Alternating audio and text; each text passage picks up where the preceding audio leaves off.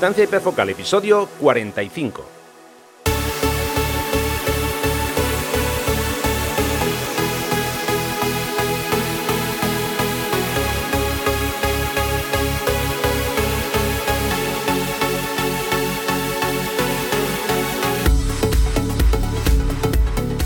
Hola, ¿qué tal? ¿Qué tal? ¿Cómo estáis? Bienvenidos a un nuevo episodio de Distancia Hiperfocal, el podcast de fotografía de paisaje y viajes. Soy Rafa Irusta, fotógrafo especializado en fotografía de paisaje, y un día más, esta vez sí, está conmigo Sandra Vallaure, fotógrafa, viajera y responsable del podcast Destinos y Faca. Hola Sandra, bienvenida, ¿qué tal? ¿Cómo estás? Hola Rafa, pues, pues nada, bien, aquí de, vuelta. Muy agradecida por la oferta de, triplicarme el sueldo, que por eso he vuelto. Si no, no hubiera vuelto, ¿eh? Para nada. Ha funcionado el, intento de soborno. Sí, sí, sí, sí. Hombre, te ha costado, ¿eh? Porque has estado tres episodios sin mí. En fin, por fin he conseguido dar tu brazo a torcer, pero, pero bueno, veo que ha funcionado. Bien, bien, bien. Bueno, ay, que me atraganto. Vamos a a comenzar y hoy vamos a debatir sobre la importancia del lugar o del momento en fotografía de paisaje y también vamos a conocer a un nuevo fotógrafo que nos va a traer Sandra un poco más tarde. Pero antes de empezar os quiero recordar las fechas del próximo taller Costa de Vizcaya que voy a impartir los días 11, 12 y 13 de octubre. Quedan pocas plazas, pero aún estáis a tiempo de reservar. Si os apetece acompañarme, podéis consultar toda la información en rafairusta.com barra talleres.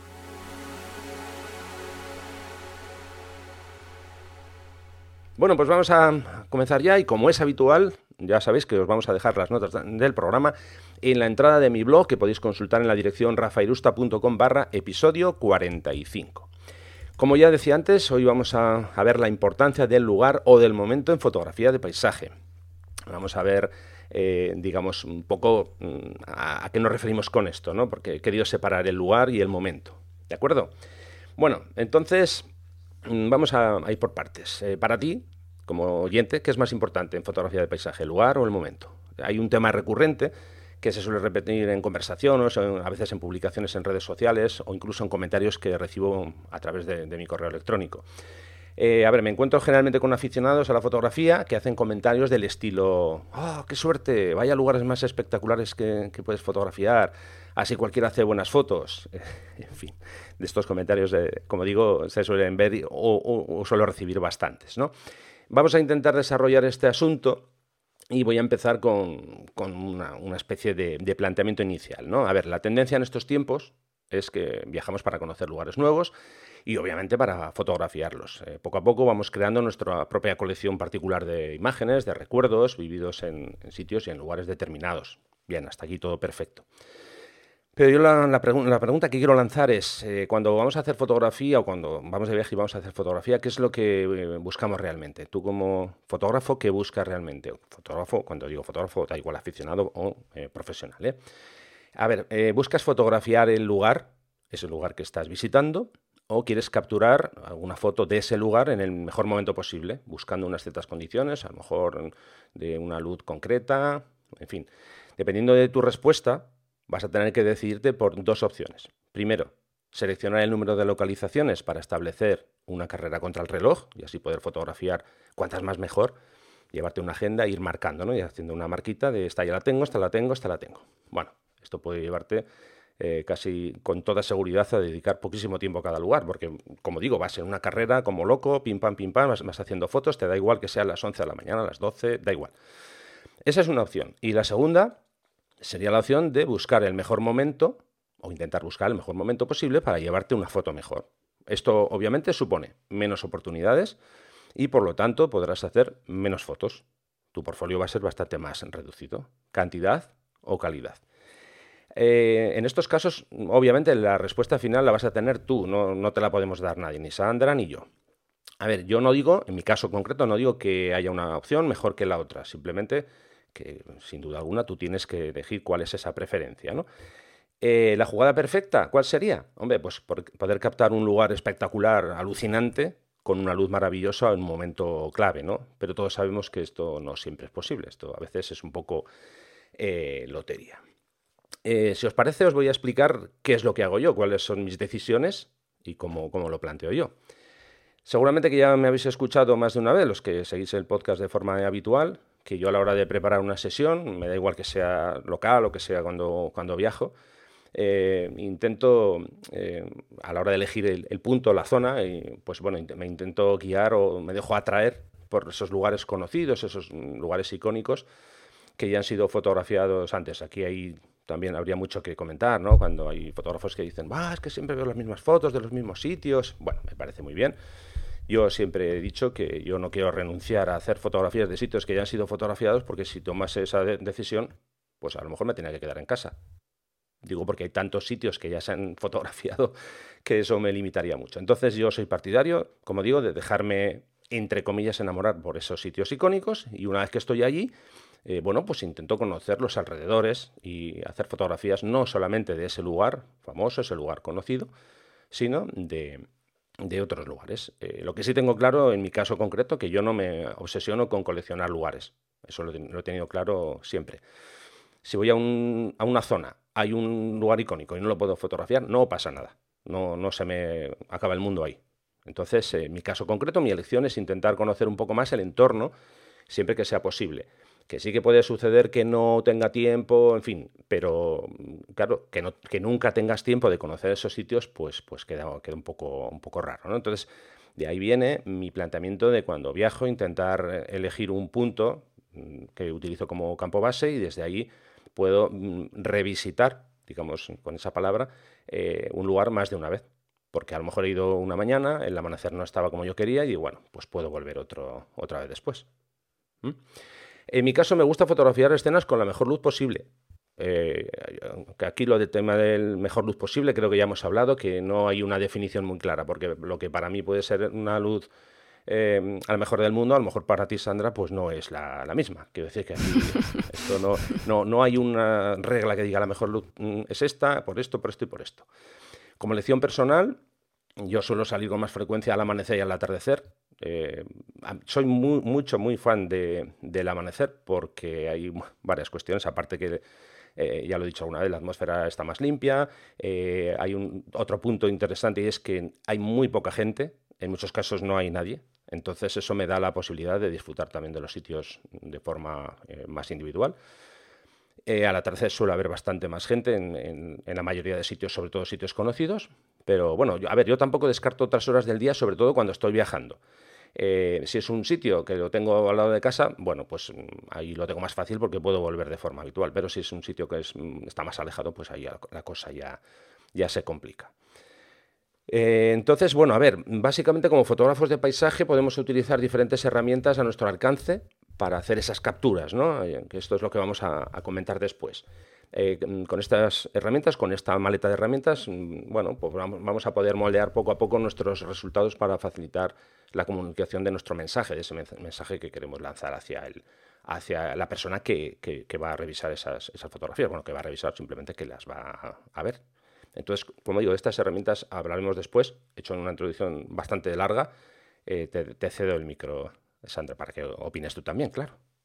Menos mal, porque si encima me triplicas el sueldo y no me dejas hablar, hombre, la verdad es que yo estoy cobrando el, no te iba a decir la hora, pero estoy cobrando el minuto a, precio de oro, pero yo encantada, ¿eh?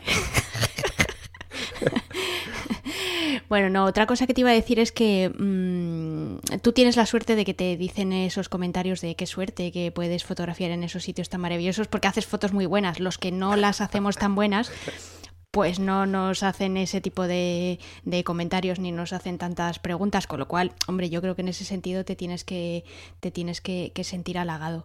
Em, con respecto a lo que has comentado en, esta introducción y, tu forma de hacer fotos y de entender la fotografía de, paisaje, em, yo discrepo en algunas, eh, en algunas cosas o más que discrepar, digamos que hago las cosas de una manera un poco diferente no me voy a poner a explicar otra vez en, este episodio porque ya lo he hecho a lo largo de, muchísimos otros el tema de la flexibilidad, de, cómo cada uno viaja de una manera distinta y se toma la fotografía de, una manera diferente y, cómo pues yo en muchas ocasiones no me puedo permitir el lujo de volver una y otra vez a la misma, a la misma localización.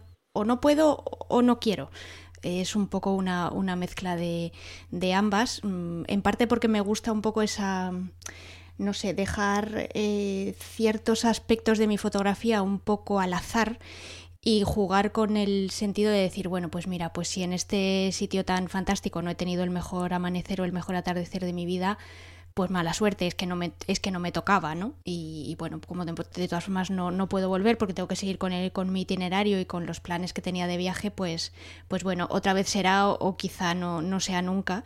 Y eso al mismo tiempo, que también es algo que he comentado en, en otros episodios eh, precedentes, también me pone la barrera o la limitación o el reto, porque a mí me gusta tomármelo como un reto, de decir, bueno, pues mira, voy a intentar sacar la mejor foto posible con las limitaciones con las que me encuentro.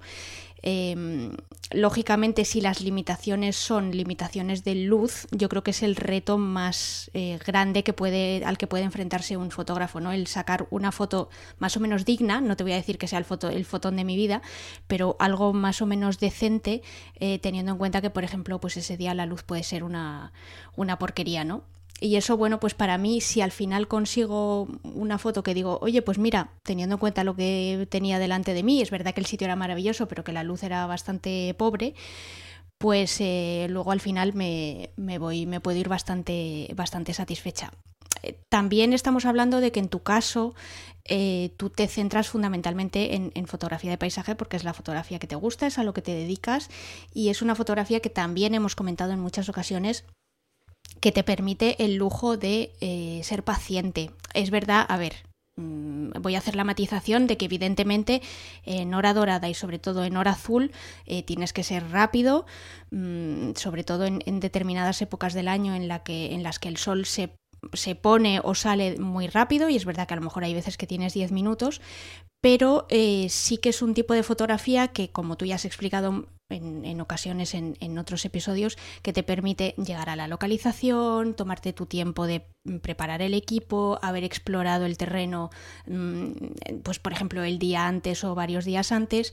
Eh, cuando haces otro tipo de, de fotografía, y yo me, refiero más a eh, pues foto de calle, cuando estás fotografiando gente, eh, fauna, ese tipo de, foto adicional que hacemos cuando estamos de viaje y que no es solo foto de paisaje, eh, ahí muchas veces mm, las fotos son instantes. Y si te ha dado tiempo a hacer la foto, genial y si no, pues esa foto se te ha escapado y ese momento ya no vuelve más. Yo que sé, una mirada entre una madre y su hijo en un mercadillo en medio de Bangkok. Eh, o un león que, yo que sé, pues que está devorando una presa que han dejado las leonas que habían cazado seis horas antes. Eh, ese tipo de cosas o te las encuentras y eres rápido y ágil y las fotografías o no tienes, no tienes tiempo de prepararlo. Entonces, por eso te digo que hay ciertos mm, puntos en los que un poco discrepo o no, o no es tanto discrepar, sino que añado o, digamos que matizo un poquito con respecto a, lo que tú dices, porque al final, eh, bueno, pues la fotografía, dependiendo de la disciplina que, que, practiques, pues digamos que tiene sus, mm, tiene sus pequeñas características o sus, eh, o sus detallitos, ¿no? Que hacen que, muchas veces el fotógrafo pues tenga que actuar de una manera u otra, dependiendo del, del tipo de imagen que, quiera conseguir. Dicho esto, esto, em, creo que la localización es clave. O sea, tanto si estás haciendo mm, foto de calle como foto de fauna, como evidentemente paisaje, ya sea urbano o, de naturaleza, al final la localización es clave porque es el escenario donde tú vas a capturar o tú vas a representar la historia que tú quieres contar con esa foto, ¿no? Entonces yo creo que es un elemento fundamental, eh, muchas veces tan importante o incluso en algunas ocasiones más que el propio sujeto, porque es lo que te ayuda a poner todo en contexto, em, a cerrar el círculo y, a darle, pues, eh, pues, digamos que a completar o, a rellenar la escena de, lo que está ocurriendo o sobre lo que quieres llamar la atención y, bueno, y darle un poco más de, contenido precisamente a, esa historia que, quieres contar. Eh, sí, pero no. Estaba aquí mordiéndome la lengua porque quería intervenir, pero digo, voy a dejar que termine. Sí, pero no. Y es que me, me, lo has puesto muy fácil. Vamos a ver. Sí, pero no, y me voy a explicar. Tú hablabas de un momento en el que en fotografías una sonrisa, o una mirada, mejor dicho, creo que has hecho una mirada.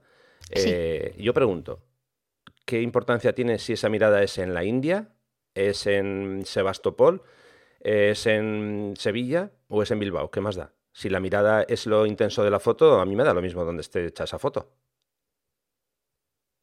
¿Qué opinas? Pues sí.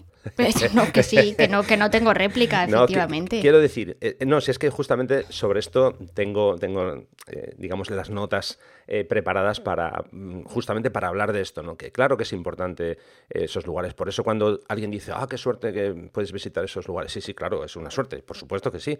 Pero, mm, a ver, el hecho de que tú vayas a una localización fabulosa y estupenda no significa que tú vayas a conseguir el resultado, a lo mejor el resultado que esperas. Para nada, efectivamente, estoy totalmente de acuerdo. Aquí volvemos otra vez al momento. Yo puedo ir a una localización fabulosa a las 12 del mediodía, no haya, que no haya ninguna nube, y voy a sacar una fotografía, pues bueno, pues una fotografía, sin más. Claro, pero no es la mejor fotografía que a mí me gustaría conseguir de ese lugar.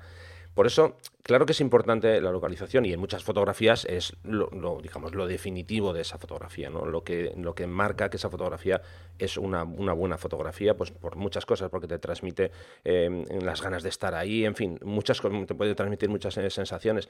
Pero claro, no solo es eh, el, lugar, sino que en muchos casos es el momento, y justamente tú lo, comentabas, ¿no? Ese, esa mirada que has podido capturar y ahí da, igual que sea a lo mejor a las 9 de la mañana que a las 7 de la tarde, da un poco, un poco lo mismo, ¿no? Eh, por eso, claro que, tiene su sitio, eh, la localización en muchos casos es, definitiva. A ver, si yo quiero fotografiar, eh, pues no sé qué te voy a decir yo, la Patagonia, es que tengo que ir a la Patagonia, eso no, no hay otra. Pero que a veces mm, esa idea que la gente transmite, ah, qué suerte, tú que viajas mucho, y tú, si no puedes viajar, ya no puedes hacer buenas fotos. Mm, es que eso a veces a mucha gente le sirve como disculpa para, no, es que claro, es que yo no puedo viajar a los sitios que vas tú. Ya, pero puedes viajar a otros, ¿no? Eh, en fin, no, no, tenemos que renunciar a hacer fotos porque no podamos visitar sitios súper mega guays. No, no, hay otras, eh, otras posibilidades. Sí, sí, yo creo que, yo creo que más que disculpa, eh, a muchas o algunos fotógrafos eh, les produce un poco de frustración. Hmm. El decir, bueno, es que como yo no me puedo permitir el lujo de, no sé, voy a poner el ejemplo ya supermanido de ir a Islandia, eh, bueno, pues no puedo mm, fotografiar paisajes de hielo espectaculares. Bueno, pero es que mm, voy a poner eh, el ejemplo de, de, España, porque es donde tú y yo vivimos.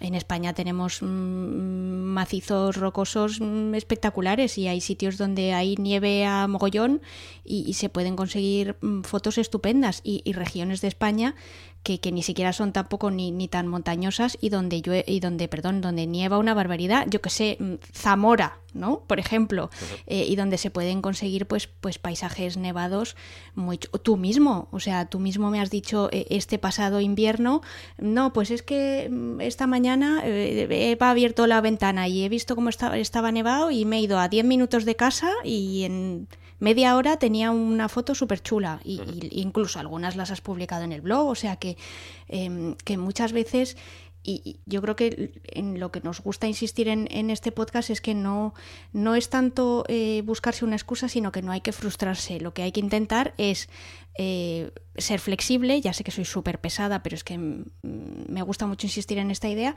y siempre intentar sacar lo mejor de lo que tenemos, porque nunca vamos a tener el mejor de los mundos posibles. O sea, es muy difícil volviendo al tema de este podcast, tener, estar en la localización perfecta, la que más te gusta, un sitio alucinante y tal, y estar en el momento adecuado. O sea, ¿cuántas veces, Rafa, confiésame, has estado en sitios súper bonitos y, no era el momento, pues porque la luz no era buena, porque, porque había un montón de mosquitos, porque yo qué sé, pues porque no te han acompañado miles de cosas, que se tienen que alinear muchos planetas para que eh, efectivamente esa foto que tú tienes en la cabeza así un poco idílica, pues se dé. A mí es que me ha pasado tantas veces que mm, yo ya no recuerdo ni las veces que no me ha pasado. ¿Sabes lo que te digo? Entonces, al final uno no se puede frustrar con eso, porque entonces si no ya, pues apaga y vámonos. Un día tenemos que dedicar un, episodio al tema de, cómo controlar o cómo, cómo controlar, no, cómo manejar la frustración fotográfica. Lo, vamos a hacer, lo vamos a hacer. Eh, eh, vamos justo a la que estabas diciendo esto. El otro día estaba revisando mis fotos del viaje que hicimos a Escocia del año pasado, creo que ya sabéis que yo me llevo, o sea, me lleva mucho tiempo revisar las fotos porque me lo tomo con mucha calma. Bueno, a lo que voy, que tengo eh, fotos de la subida que hicimos a, a, Allman of Store, que es, bueno, pues una zona muy chula, que hay que hacer una, una caminata de unos 45 minutos más o menos. Bueno, nosotros subimos a media mañana porque la idea era reconocer el sitio, mm, mirar la zona para subir al día siguiente o a los dos días para hacer el amanecer. ¿Qué pasa? Subimos ese día muy bien y a partir de ahí el tiempo fue desastroso y ya no pudimos subir más. Obviamente yo tengo fotos de ese sitio, pero es que no voy a publicar ninguna. ¿Por qué? Porque no me gusta ninguna. Entonces, nada, son fotos de recuerdo que está muy bien y si alguna vez vuelvo a Escocia espero poder hacer fotos en condiciones. Eh, entonces, a ver, aquí la cuestión es ¿qué hago? Rompo la cámara, rompo la tarjeta, no, pues hice las fotos que, pude hacer. ¿Que no las voy a publicar? No, pero no pasa nada. Es que no, vamos, yo no tengo ningún sentimiento de eso, de frustración porque esas fotos no las pueda publicar. No, es que no, no pasa nada. Obviamente yo estoy muy de acuerdo contigo en algo que has dicho que, que, al final lo que tenemos que hacer es, eh, pues eso, jugar con esa flexibilidad y decir, eh, mira, vamos a intentar conseguir los mejores resultados con, con, la luz que tenemos. Yo esto, algunas creo que ya, ya te lo he comentado y lo he comentado en el podcast, a ver, yo esto lo, lo aprendí, lo interioricé mucho viendo los vídeos de Michael Reisman, eh, el hombre que, que estaba detrás de Luminous Landscape, que falleció hace un par de años. Y bueno, yo empecé, mi, digamos, mi eh, aprendizaje fotográfico viendo sus vídeos. Y es que a este hombre le daba igual al final el, tiempo. Este hombre llovía y él hacía fotos y ya está. ¿Que no eran el mismo tipo de fotos que cuando tienes unas condiciones geniales? Claro que no. Él lo que hacía era amoldarse a las condiciones que tenía en cada momento. Y yo creo que eso es al final lo que tenemos que hacer. Que sí que yo intento buscar las mejores luces, sí, sí, sí, eso por supuesto, pero no significa que si no hay buena luz yo no voy a hacer fotos. No, no, no, las fotos hay que hacerlas igual o, o aunque no hagas fotos, mm, salir por lo menos a intentar hacer, hacerlas, ¿no?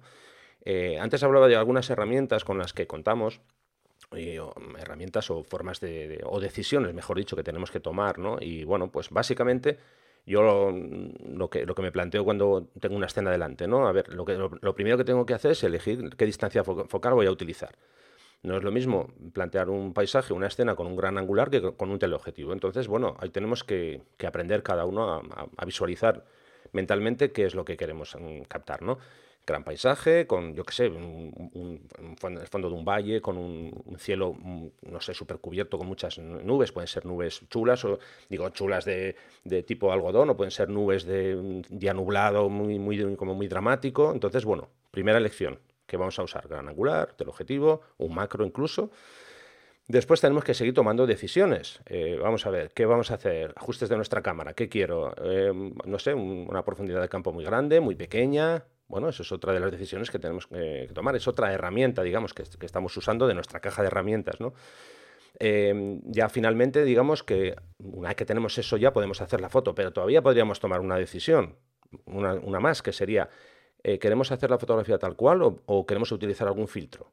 Porque, no sé, a lo mejor, yo qué sé, digo, voy a poner un filtro de 10 pasos a ver esas nubes cómo hacen la fuga, no sé. Eh, son diferentes, ya, digo, diferentes herramientas, insisto en esto, que nos pueden ayudar. O a lo mejor tengo mucha, mucho brillo en la parte superior, en el cielo, y necesito poner un filtro degradado para suavizar y para poder equilibrar más la escena. ¿no? Eh, bueno, pues eh, esas son decisiones, como digo, mm, para, para plantear esa, esa fotografía, ese, el resultado final. Obviamente esas son decisiones técnicas, luego también entra en juego la parte artística, de la que me imagino que también ibas a hablar, pues eh, todo el tema de composición, cómo usar las líneas, eh, determinar el punto de vista, si me voy a colocar mm, un poquito más cerca del suelo, si voy a intentar eh, un punto de vista pues mm, más elevado o hacer un contrapicado, no sé, ese, ese tipo de cosas también, también son, son decisiones que hay que, que hay que tomar y dependiendo del tipo de fotografía que sea, hay veces que tienes más tiempo para reflexionar y hay veces que casi casi tienes que hacerlo en no sé, te iba a decir un par de segundos porque, porque bueno, pues no, no, te da tiempo a, a, mucho más, ¿no? Cuando estabas hablando antes de, mm, eh, del tema de la luz y de las decisiones y tal, me estaba acordando de mm, el viaje que hice hace tres años por, por Tailandia, que además lo hice en la peor época del mundo mundial que puede hacer uno un viaje, que es en agosto, y encima un sitio tan turístico como Tailandia. Y me estaba acordando de los días que, estuve en, Bangkok con un calor impresionante y con la luz más mierda que te puedas imaginar durante todos los días que estuve en Bangkok. O sea, hacía como una especie de... Era como una especie de panza de burra, neblina, contaminación, cielo blanco, de manera perenne, o sea, mm, Qué bonito, daba igual, sí, sí, es que daba igual yo me levantaba pronto, ¿no? Porque al final, pues como hacía tanto calor y además muchas veces en estos países al final terminas yendo un poco al ritmo del, del sol casi sin, casi sin quererlo, ¿no? Entonces me levantaba pronto, ya estaba ahí la panza de burra. Mm. Eh, iba avanzando el día, cada vez más calor, de vez en cuando caía un chaparrón, una humedad tremenda. Eh, pues eh, como os podéis imaginar, no me acuerdo si estuve tres días en Bangkok o cuatro, pues hice fotos, hice muchísimas fotos, no me iba a quedar ahí con la cámara dentro de la mochila. Lo que pasa es que, bueno, pues eh, evidentemente las condiciones de luz no eran las mejores, pero sí que conseguí fotos y sobre todo de momentos o de sitios, mm, rincones, porque por ejemplo me gustó mucho la, parte del barrio chino, eh, gente trabajando, Quiero decir que al final consigues captar también las características de un sitio, como puede ser, por ejemplo, un, paisaje urbano, ¿no? una ciudad, em, con las condiciones que hay, porque también lo que tampoco tendría mucho sentido es que en mis fotos de Bangkok hubiera un cielo azul maravilloso, color turquesa, rollo así Ibiza, con unas nubes blancas y tal cuando nunca lo hay. Sería un poco absurdo. O por lo menos nunca lo hubo durante los días que yo estuve. A ver, hago un inciso. Mm, no es que esté en contra de eh, modificar cielos en Photoshop y este tipo de cosas. Mm, creo que ya lo he dejado bastante claro en todas las intervenciones que he hecho en este podcast. Yo no estoy para nada en contra de eso. Otra cosa es que yo lo haga. Eh, a mí me da mucha pereza hacerlo, ya no es ni siquiera una cosa de ética, es que me da pereza y soy malísima usando Photoshop. Entonces, mm, aquel que lo quiera hacer, porque bueno, pues eh, quiere dar una versión eh, distinta de lo que mm, vivió, presenció y fotografió, fenomenal. Mm, yo no lo hago y en todas mis fotos de Bangkok pues salen eso, con un cielo pues, pues plomizo y horroroso. Pero bueno, es que es lo que había, ya está. Sí, sí. Esto, mira, es que me estaba acordando ahora, ¿no? De, mm, eh, no recuerdo si lo he visto en algún vídeo, bueno, exactamente ahora no recuerdo. Eh, bueno, pues unos viajeros que mm, estaban, creo recordar que era por la zona de, Noruega. Y claro, ellos decían que mm, generalmente la publicidad que ves de, allí, ¿no? Pues hay, son cielos súper chulos y un paisaje así con una luz de, ¿sabes? Como que te da mucha alegría, muchas ganas de hacer cosas. Y claro, dice, es que nosotros hemos estado aquí, no sé si habían estado un mes y medio, y dice, y es que de esos días no hemos tenido ni uno siquiera, ni uno. Entonces, claro, dicen, nos sentimos, entre comillas, estafados, ¿no? Porque veníamos aquí con otra idea y es que nos hemos encontrado con que la realidad no tiene nada que ver con, eso. Y yo creo que lo que tú has dicho, sí, sí, es que las características de los cielos típicos de Bangkok, yo creo que son como son. Entonces, tampoco tiene mucho sentido buscar otra cosa, otra cosa un poco que se salga de, de ahí, ¿no? Creo yo, vamos, yo creo que al final eh, bueno, pues es cuestión de eso, de captar esa, esa, esa, realidad que es la que tienes en ese momento y, ya está, sin complicarse mucho la, vida, creo yo. Sí, al final mm, tenemos que interiorizar que en publicidad todo es mentira. y en la tele y en Instagram también. también, también. si no meto la cuña de Instagram, ya sabes que no me quedo contenta. Pues no, lo sé, lo sé, tardabas, tardabas. Llevaba tres episodios sin hacerlo. bueno, yo ahora quiero, quiero simplemente lanzar aquí, voy a, lanzar dos, dos fotos que van a estar, bueno, una va a ser la portada del, del podcast y eh, aparece ahí en la carátula y otra una fotografía que vaya incluida en las notas del, programa ¿no? Eh, en, estas dos fotografías creo que reúne un poco este tema que estábamos comentando de la importancia del lugar o del momento o cuando se dan eh, la carambola de que tienes suerte con, ambas cosas ¿no? a ver la fotografía que va ahí como portada es una fotografía de las que ya de la que ya os he hablado que es eh, bueno, una fotografía de auroras boreales en Grand Teton National Park en Wyoming. Yo solamente tengo fotografías de, auroras de ese sitio. No, no, he ido nunca a Islandia a fotografiar auroras y de momento no, no lo tengo previsto. Bueno, entonces a lo que voy. Eh, aquí se juntan dos cosas. Una localización para mí fabulosa, como es eh, Grand Teton National Park, la cordillera, perdón, la, cordillera de los, de los Teton, y una noche con auroras. Y ahí yo creo que es vamos, pleno, total y absoluto, ¿no? El bingo completo. Tienes una localización fabulosa con un momento, vamos, para mí inigualable, que son auroras. Vale, perfecto. Pero hay otra fotografía que es eh, un doble arco iris en el Valle de Caborniga, en Cantabria. Es una localización que no tiene nada icónico, nada reconocible, simplemente una zona de, monte, eh, como si fuera una pequeña colina, y, ya está. Ahí hay dos, como digo, dos eh, arcoíris, un arcoíris doble. Entonces, la pregunta que yo lanzo aquí, o la reflexión que lanzo, es: ¿qué es más importante? ¿Un lugar espectacular, como la cordillera de los Titón y sus praderas, con esas auroras, o incluso voy a separarlo dentro de esta misma foto. ¿Es más importante el lugar o el momento de las auroras sobre ese lugar? Y luego, la siguiente pregunta sobre la otra foto. Eh, aquí en este caso, ¿qué importa más? ¿La localización o el momento del doble arco iris? Obviamente, ya digo, la localización, bueno, yo os digo que es Caborniga, pero os podría decir que es eh, Albacete. Y colaría exactamente igual. Porque, ya digo, no hay nada que defina dónde está hecha esa fotografía. O sea que ahí, ahí dejo la reflexión para que vosotros mismos mm, le deis dos minutos a esto, ¿no? Para, sobre todo para que os concienciéis de, que esa frase de ¡ah, qué suerte viajar a esos sitios, vaya fotos que haces más guays! Eh, las fotos, puedes hacer fotos guays también al lado de casa, sobre esto ya hemos hablado eh, largo y, tendido. En fin, que, bueno, por mi parte por lo menos, mm, yo lo tengo claro. Eh, si puedo encontrar una localización chula con una, una luz o un momento chulo, genial, pero Mm, en un momento dado me da igual eh, tener solo una parte que sería una localización interesante o solamente un momento. Y a veces, a veces no, el 99% de las veces, por no decir el 100, yo me quedo con el momento. ¿no? En mi caso concreto, como fotógrafo de paisajes, para mí eh, la luz es la que da sentido a todo y es la que marca la diferencia a la hora de, de saber si tengo una buena foto o no. Hmm, yo en eso coincido, así es que no, no puedo añadir mucho a la réplica. bueno, pues nada, fíjate, hemos acabado poniéndonos de acuerdo. Continuamos.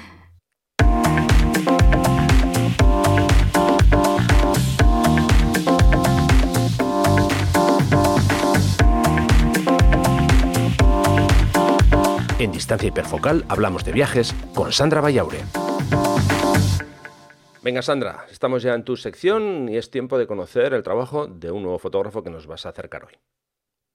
Bueno, pues en este episodio os quería traer el trabajo de un fotógrafo que yo creo que, mm, o bueno, me voy a aventurar a, imaginar que muchos de vosotros no, conocéis porque mm, es un fotógrafo que podría pasar completamente mm, desapercibido sin, si no lo mencionara hoy. Y que de hecho pues yo como tantos otros muchos, eh, encontré por casualidad y, llevo un tiempo siguiendo su trabajo. Es un fotógrafo australiano que se llama eh, Malcolm Fackender. Os voy a dejar, como siempre, pues eh, los enlaces a su página web y a, sus redes sociales. Y bueno, pues mm, lleva más de 30 años mm, dedicándose fundamentalmente a la fotografía de viajes, aunque primero empezó con foto macro y, y de aves, pero bueno, como al final ese tipo de fotografía un poco más de le llevaba a, viajar bastante, pues digamos que amplió un poco sus, sus miras y, fue desarrollando otro tipo de disciplinas fotográficas. Eh, su forma de ganarse la vida, mm, aunque parezca sorprendente, no es exactamente con su fotografía, sino organizando eh, viajes fotográficos para, grupos pequeños. Está especializado fundamentalmente en el sudeste asiático, aunque bueno, pues también ofrece experiencias en, algunos países africanos, como pueden ser Madagascar, Namibia, y luego pues un poco ya eh, destinos más clásicos, como pueden ser India, Islandia o, o Cuba, ¿no?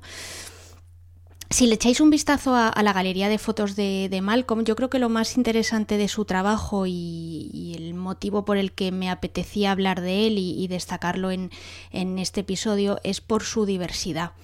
Eh, ya veréis que demuestra realmente las habilidades que tiene para sacar partido de cualquier situación y en cualquier destino. Y creo que esto es una, digamos, una mm, virtud que viene bastante bien además precisamente teniendo en cuenta la, temática que hemos tenido en, el episodio de hoy. Vais a poder ver fotos de paisajes, de gente, fotos en las que hay acción, mm, fauna, retratos, eh, arquitectura, incluso hay fotos minimalistas. Mm, hay un poco de todo y sobre todo hay mucha calidad. Eh, ya veréis que son imágenes que mm, seguramente no os dejen indiferentes. Eh, en, los retratos, por ejemplo, pues tiene una capacidad impresionante para captar mm, miradas realmente penetrantes. en las fotos de arquitectura, pues por ejemplo, juega mucho con, las simetrías o, crea marcos para darle profundidad a, a los lugares. Em, y luego también trabaja muy bien con, con la luz, ¿no? ya veréis que Malcolm no se centra únicamente en hora dorada y en hora azul, que de esas fotos las hay, evidentemente, pero que a él no le da miedo hacer fotos en pleno día y cuando la, la, luz pues es tremendamente dura y además en una región como el sudeste asiático donde eh, os he puesto el ejemplo en mi caso de, de Bangkok, pero vamos, que si os vais a, eh, pues no sé, ahora mismo se me vienen a la mente Hanoi o Singapur, que son otras dos ciudades en, las que he estado, y al final ese tipo de, luz dura, eh, con un cielo blanquecino, te dificulta mucho las cosas y, bueno, pues es algo a lo que Malcolm evidentemente no solo no le tiene miedo, sino que, bueno, pues eh, sabe sacarle el, mejor partido posible, ¿no? Otro aspecto también que me, que me, gusta mucho de su fotografía es eh, su capacidad de fotografiar lugares en los que precisamente no hay luz. Eh, tiene una serie de fotografías eh, de monjes que están rezando o meditando y en las que la luz se está colando pues por las típicas rendijas o agujeritos. Todo este ambiente que él crea combinado con, con las velas y ese, ese aspecto de como de eh, como lo digo, de recogimiento ¿no? que tienen los monjes, pues la verdad es que hace que, consiga unas imágenes mm, realmente espectaculares. Así es que ya veis, muchas veces cuando la luz de fuera no funciona, pues hay veces que buscar eh, imágenes eh, interiores también, también cobra bastante, bastante sentido. Más cosas con luz eh, que Malcolm eh, hace con, gran maestría, pues los contraluces y, las siluetas, ¿no? Además, son fotos en las que, un poco para evitar que sean demasiado planas y que lo único que veas es, eh, digamos que el, sol atardeciendo o amaneciendo de fondo y la típica silueta, pues él intenta buscar puntos de vista diferentes. hay veces que se coloca un poquito más, más abajo de lo que es el, pues de lo que sería la, altura de los ojos pues para conseguir eh, unas diagonales diferentes. Eh, en fin, intenta jugar con, ese tipo de, pues de, decisiones, como decía Rafa, ¿no? Eh, para que la, foto pues siempre sea más interesante y, le, digamos que le dé más hincapié a la historia. Entonces, en ese sentido, pues también me gustaría que le echarais un vistazo a, sus fotos pensando un poco en la composición, ¿no? Mm, viendo qué recursos usa Malcolm, pues para eh, llevar a cabo esa foto y por qué esa foto eh, os llama la atención o, o no, porque, o por qué la descartaríais, ¿no? Creo que es, un, que es un trabajo que os invito a que la hagáis no solo con las fotos de Malcolm, sino con todos aquellos fotógrafos a los que he ido mencionando a lo largo de, los episodios anteriores. Creo que es un, es un trabajo interesante el pasar el tiempo que podáis, si son 10 minutos 10, si es media hora, pues eh, genial, a precisamente eso, ¿no? A ver sus fotos, a ver cuáles os llaman más la atención, por qué y cuáles son los, los recursos o qué es lo que ha hecho el fotógrafo para conseguir llamar vuestra, vuestra atención.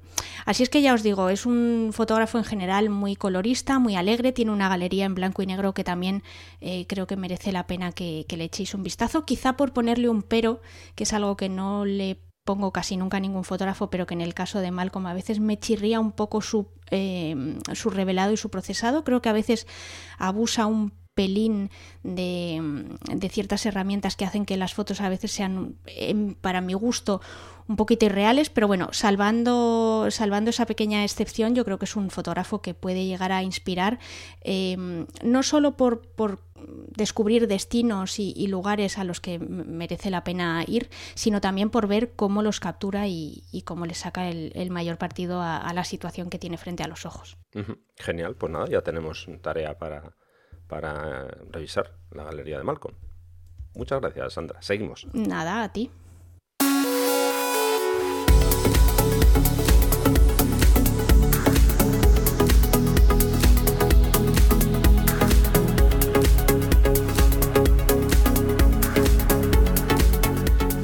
Seguimos, seguimos que, nos vamos, que después de, claro, después de conocer el trabajo de Malcolm, ahora ya es turno de, que nos vayamos despidiendo. Así que cuando quieras, Sandra, explícales cómo pueden contactar con nosotros y demás. Pues nada, Rafa os ha dejado una serie de preguntas y una serie de, cuestiones así un poco filosóficas para que reflexionéis al respecto. Si os apetece compartir vuestra opinión y vuestras reflexiones con nosotros, ya sabéis que podéis hacerlo a través de la sección de comentarios que tiene Rafa en, su blog. En el caso de este episodio 45, pues en el artículo correspondiente a él. Y también podéis hacerlo a través de las redes sociales. En el caso de Rafa podéis poneros en contacto con él a través de Instagram en su usuario Rafa Irusta y si queréis contactarnos a través de Twitter pues podéis hacerlo eh, tanto en el caso de Rafa como en el mío pues citándonos. Eh, si queréis citar a Rafa su usuario es Rafa Irusta y si me queréis citar a mí pues yo soy Vayausa, V-A, 2 L's, A-U-S-A. Perfecto, muy bien Sandra, pues nada, muchísimas gracias una semana más por estar con nosotros y en 15 días mm, nos, vamos a escuchar de nuevo, ¿de acuerdo? Hombre, sí, si, si sigues manteniendo la oferta monetaria, ya sabes que sí. Por supuesto. Bien, bien. Faltaría más. Todos los oyentes son, son testigos, ¿eh? que sepas que esto queda grabado. Luego te puedo llevar a los tribunales, ¿eh? Será por dinero.